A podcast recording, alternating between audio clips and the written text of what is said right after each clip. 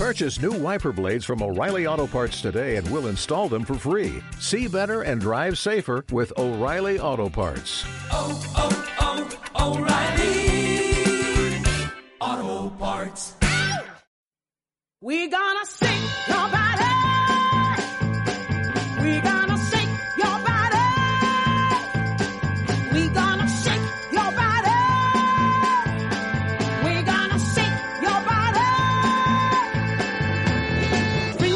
Bienvenidos al podcast de la AEG, el podcast oficial de la Asociación Española de Gastroenterología. Queremos que este sea nuestro punto de encuentro, donde aprovecharemos para repasar la literatura con los propios autores y le daremos una vuelta de tuerca a las publicaciones.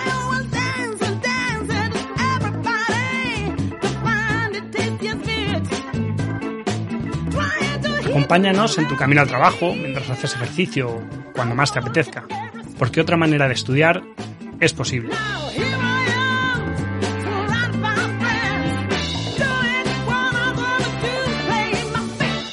Soy Luis Hernández y os haré de guía en este viaje. ¡Empezamos!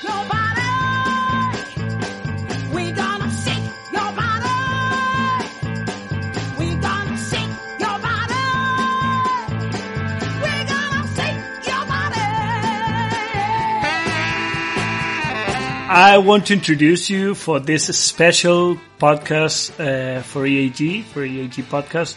I want to introduce you to Katarzyna Monika Pawlak. I hope I pronounce it more or less okay. From Szczecin in Poland. And she's a gastroenterologist and an advanced endoscopist.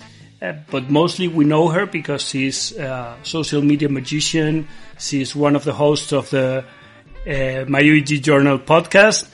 And we are going to chat about the new ways of learning in, in GI and, and how everything has changed in a couple of years, really. So welcome, uh, Katarzyna Kasia. Welcome. It's so nice to have you here. Buenos días, saludos desde Polonia. My little uh, Spanish language. Uh, I'm very uh, inspired inspired by, by your language and, and your country and your society. Thank you so much for invitation. It's such a great honor and, and a pleasure to join you during this podcast. So the first thing, if we're gonna talk about uh, new ways of learning, is how do you learn? How do you learn now? And has it changed from five, ten years ago? Well, ten years ago you were still in university, but from five years ago, how do you learn now? So, um, so I think the way of learning has changed um, during the the pandemic, and um, we were actually forced to to continue the learning somehow and to find solutions how to adapt to the new circumstances and and how to deal with this. So I will tell you how it looked before uh, and and what changed during my my learning process. So so actually I stayed away from social media and yeah, yeah, I was totally outside when it comes to, to social media using.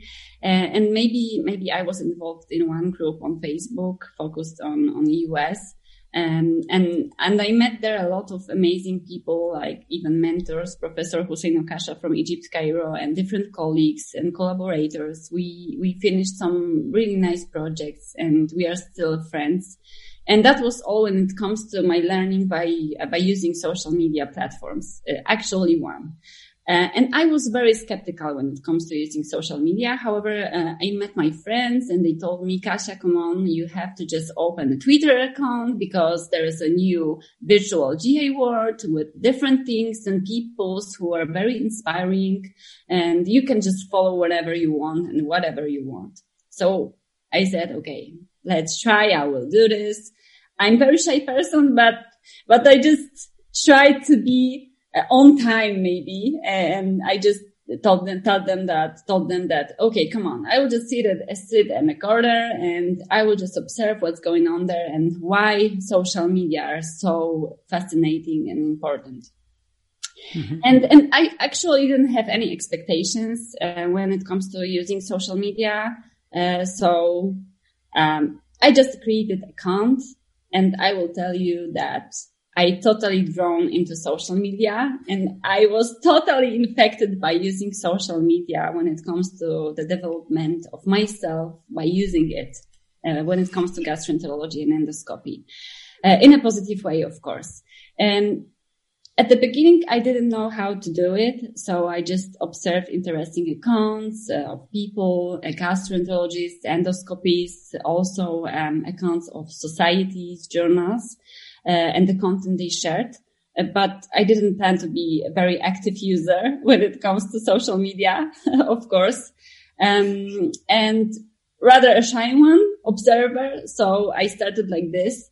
Uh, however, the situation has changed when I found my inspiration there and, and when I noticed a beautiful way of learning and sharing, uh, can be using of social media. So that was my, my start and, and the situation looks like now.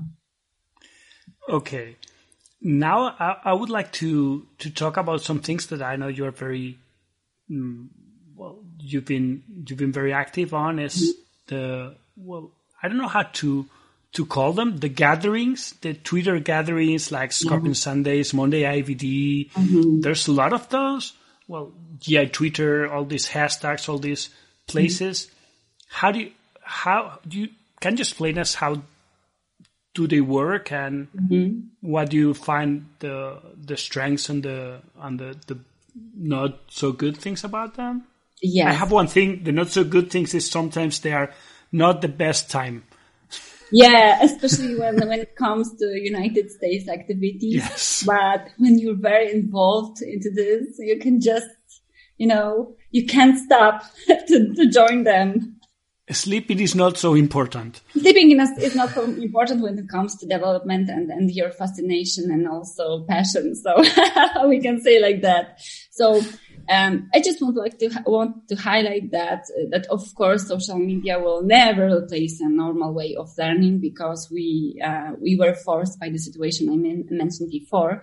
Um, but but definitely indeed became a new part of our GI world and I think it will stay as for longer. It's such a new part of, of GI development and evolution.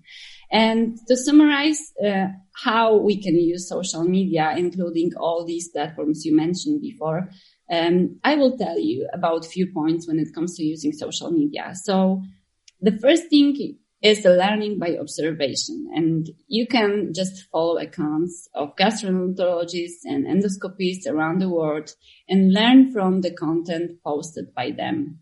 And you can find a lot of different interesting infographics, pictorials, movies, uh, even simple advices and discussions you can join. Uh, the second thing is staying up to date. So uh, by following uh, some societies, journals like UEG Journal, Endoscopy Journal, GE, Canadian Journal of Gastro, I think the majority of top uh, journals have uh, Twitter handles. So you can just follow all of them or, or pick up the, the most relevant for you. Uh, also societies like EG, UEG, AEG, of course, uh, Americans like AEG, uh, ASG, ACG, um, have uh, Twitter accounts. Um, and by this, you can stay up to date when it comes to applications, events, uh, uh, opened positions, uh, fellowships, um, courses. It's very important when it comes to your GI and endoscopy development. So this is actually why, why what happened to me and what I noticed. I noticed so some announcements when it comes to um, uh, when it comes to papers uh, they want to publish or, or they look for uh, or when when it comes to even my lead application i found it in, in social media. So it was i was surprised to, to get it. And i was surprised that there is something like a lead it was oh jesus it's it's really important topic and and it's really helpful course for for young gastroenterologists to, to to show how to learn about leadership and development. So so things like this you can find in social media. Um, the third thing is uh, finally that you can become a part of the, the of GI community and an endoscopy community by of course joining uh, platforms like Scoping Sundays, Monday Night IBD, GI Twitter, Liver Twitter because you can meet their um, experts and colleagues around the world and, and you can share your knowledge and expertise and you can learn from them by direct discussion and the discussion is going uh, in the real time actually so you can you can reach the people you've never think you, you've never thought that you can reach them normally, like experts.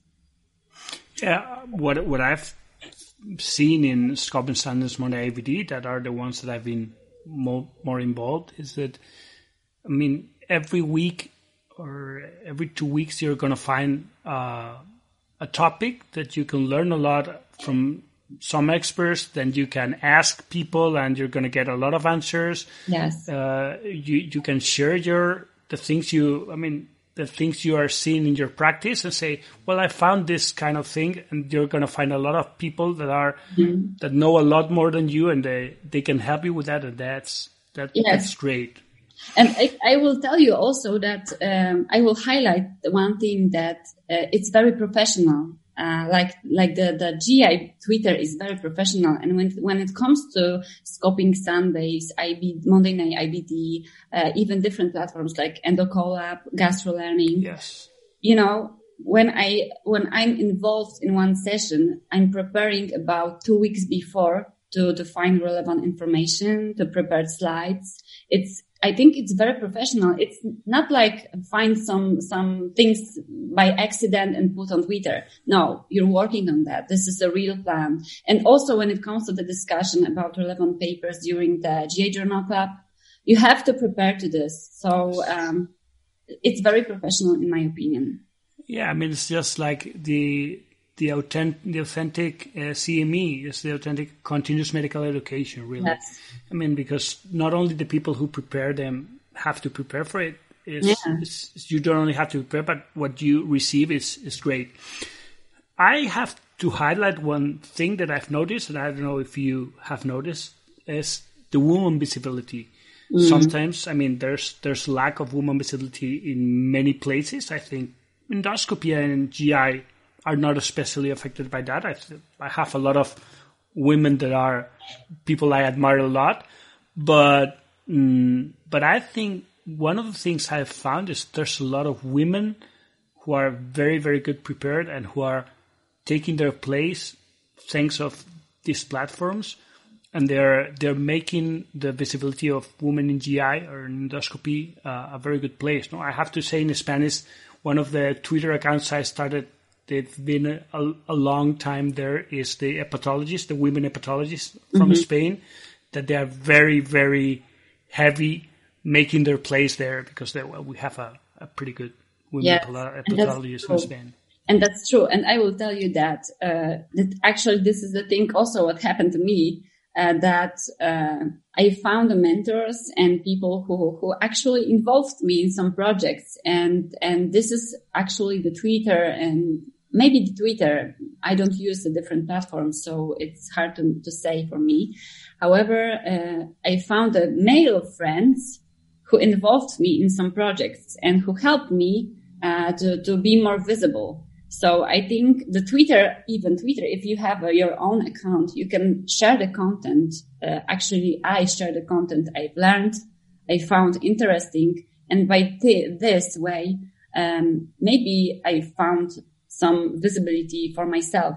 So yes, the platforms, platforms can help you, but also people can notice you and, and also make your account more visible. So, so definitely. And it's important topic. We, we actually noticed some diversity in gastroenterology and there is a lot of studies published, especially from, from United States. Also when it comes to advanced endoscopy and, and I'm very happy that this issue was raised and we found a new tool we can meet together with our male uh, mentors and colleagues and, and build a beautiful uh, GI community together. That's great, but this is a podcast, and we have to talk about podcasting.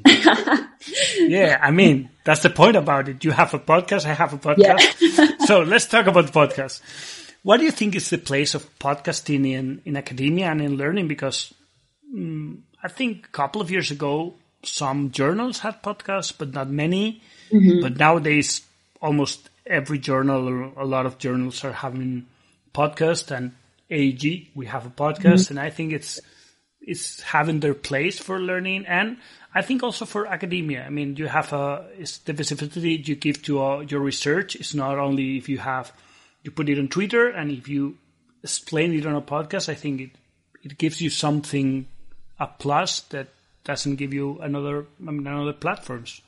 What do you say about that? So, um, yes, I, I was involved uh, into this uh, by Iago Rodriguez and also my my fabulous uh, editor in chief uh, Joost uh, Drenth, and and it, was amazing idea. This is something new I've learned, and I found it um, as a very interesting tool for sharing uh, different content when it comes to uh, academia and uh, gastroenterology. And I will tell you that for me, it has advantages for both sides, like uh, journals, societies, uh, people can increase the visibility uh, and gain, of course, new followers and observers by sharing uh, very interesting content when it comes to education in gastroenterology, endoscopy, even some tips about um, career, like we did a podcast with uh, Enrique de Madaria, um, our friend, and and it was very interesting uh, to to to listen um, to him and and his advices how to to make a research and how it looks when it comes to your career development. So you can you can you can actually record a podcast about different things, and it also uh, is advantage for for for followers and, and and our observers that in a short time you can find out about relevant articles and interesting content and stay up to date and and you can find after that this interesting paper and maybe use it for your future project. So you can find inspiration in podcast, I think. And, and also, uh, I think there are do, two types of people. So one of them prefer to read the papers and one of them prefer to, because they are very busy, they don't have a time because we have a lot of different things during, during our daily routine. So even during, uh, our, um, our road to, to, to, the hospital, we can, we can listen to podcasts and we can find some interesting things and maybe find after that in, in some papers. Yeah, I mean, you can even record a podcast about recording podcasts. Yes, like now. yes. no, that, that that what you said. I mean, I have a, a surgeon friend that even mm-hmm. listens to our podcast. Yes. Or this what that's what he said, tells me, but yeah, I think he does. well, there's one thing is social media, podcasting. We live in a, a global world. It's time to take down all the borders, the barriers. You are now in Poland. I'm in Spain. We're recording a podcast Yes. live. Uh, are are these these new mm, tools are helping us to think more about bigger places, a bigger picture? Is this going to make easier the things not only to share our research, but also to do our research? Do you think this is going to help? I think it, it will help. It, it helps now even because, um, by, by different virtual tools, uh, you can see how many projects happened last year during the pandemic. How many papers uh, were published during the pandemic, and and thanks to to Twitter, for example, like like I did, like my friends published a lot of different things, and and actually conferences were places where where people can meet uh, can meet directly, and now uh, we have virtual world. So thanks to this tool, we can continue or even reach more. I think uh, because it's not a problem to, to send a direct message to expert, to friend, to colleague from different world, different part of world, and and to start a new project. So I think it's it's some kind of part of our GI new world. Of course, it will not replace, like I mentioned before, but it's very important. It's very important for collaboration and, and for development. Yeah, I mean, I also, I mean, I'm looking forward to ESGE Days. I think I will meet you there. That's yes, you know, I, I missed, I missed totally, I missed uh, uh, real life conferences and of course the opportunity to, to meet experts, colleagues. And I really wait uh, for, for these events and I can't even uh, find myself and I'm really happy. I will be happy if I will go to Prague next year and I meet you all there. I, I really wait, I really wait for, for all conferences and I hope it will, it will be in the future, in the short future. So you're talking about the future. Mm, How do you see the future of learning in medicine? Uh, I see it as a uh, as a, some mixture mixture of uh, of um, virtual world and a real world. Of course, people are waiting for uh, for a normal way of learning because uh, the, for example, uh, hands-on training is the most important part of endoscopy training. So so it's very important. However, um, when it comes to research, for example, uh, and and even um, development of cognitive skills in gastroenterology. We can use social media, so it will be, I think, mixed. And and social media learning by social media will stay with us uh, because it's more easier to use. Uh, it's more available, more accessible, so it will stay with us. Uh, even when it comes to webinars, it's so so easy to, to to record a webinar about some important topics. So it will be mixed. We will come back to to the normal life because people are waiting for that, and we will also use uh, social media and, and virtual part of gastroenterology uh, to combine and to build our our community and our learning. So I think if you have nothing more to say, I think we're gonna end this podcast. But I have two more questions. I always do it. Uh, I, I don't think I said to you in advance, but I have two questions. Is that I would like for you to to mm, uh, that you tell us one research paper that you would like everybody to read. We usually do this podcast about a, a paper. So, what's the last thing that you say? I think everybody should read this paper. Like mine paper or the paper. No, one paper from anyone. It can be yours or it can be from else, um, someone else. I think uh, this question surprised me. so Sorry. so maybe mm, I will refer maybe I think we published last time very uh, very nice review paper about learning US uh, and and examination of the liver in the US. Uh, so I think it may be very helpful because um, we included a lot of diagrams when it comes to uh, US assessment of the liver. So um, I did not found um, I did not found any uh, any any similar paper, uh, including um, simple diagrams of EUS assessment with uh, with comparison to uh, to the normal view in EUS. So I will encourage you uh, to to read our paper. Maybe you will find it useful in your learning of EUS. That would be great. We'll put it also. We'll put the link on the on the description. And one last thing, I would love for you to recommend one book. Doesn't have to do anything with medicine. It can do.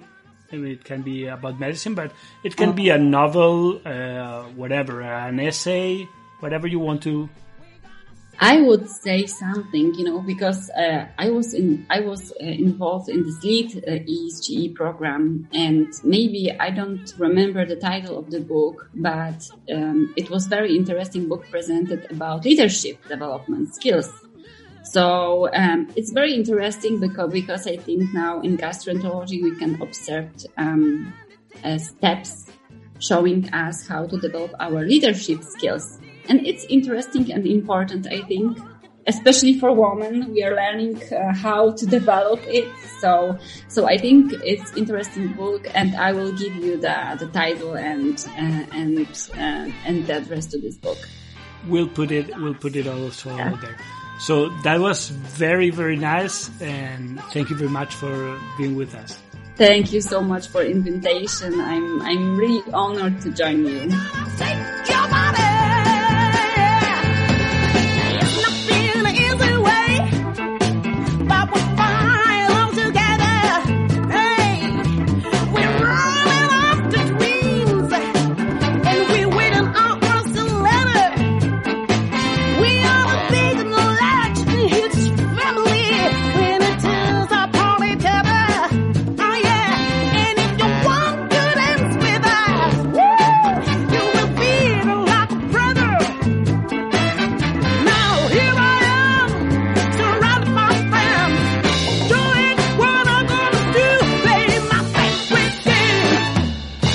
Esto ha sido todo. Esperemos que hayáis disfrutado y aprendido. Tanto el artículo original como el resto del material del que se ha hablado en el podcast estará enlazado en la descripción.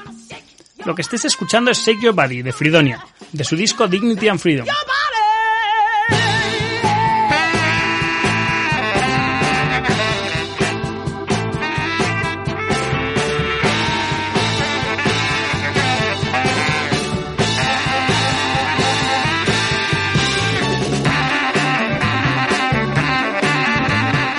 No olvides suscribirte y darle al me gusta, el corazoncito o las estrellas. Nos vemos el próximo mes.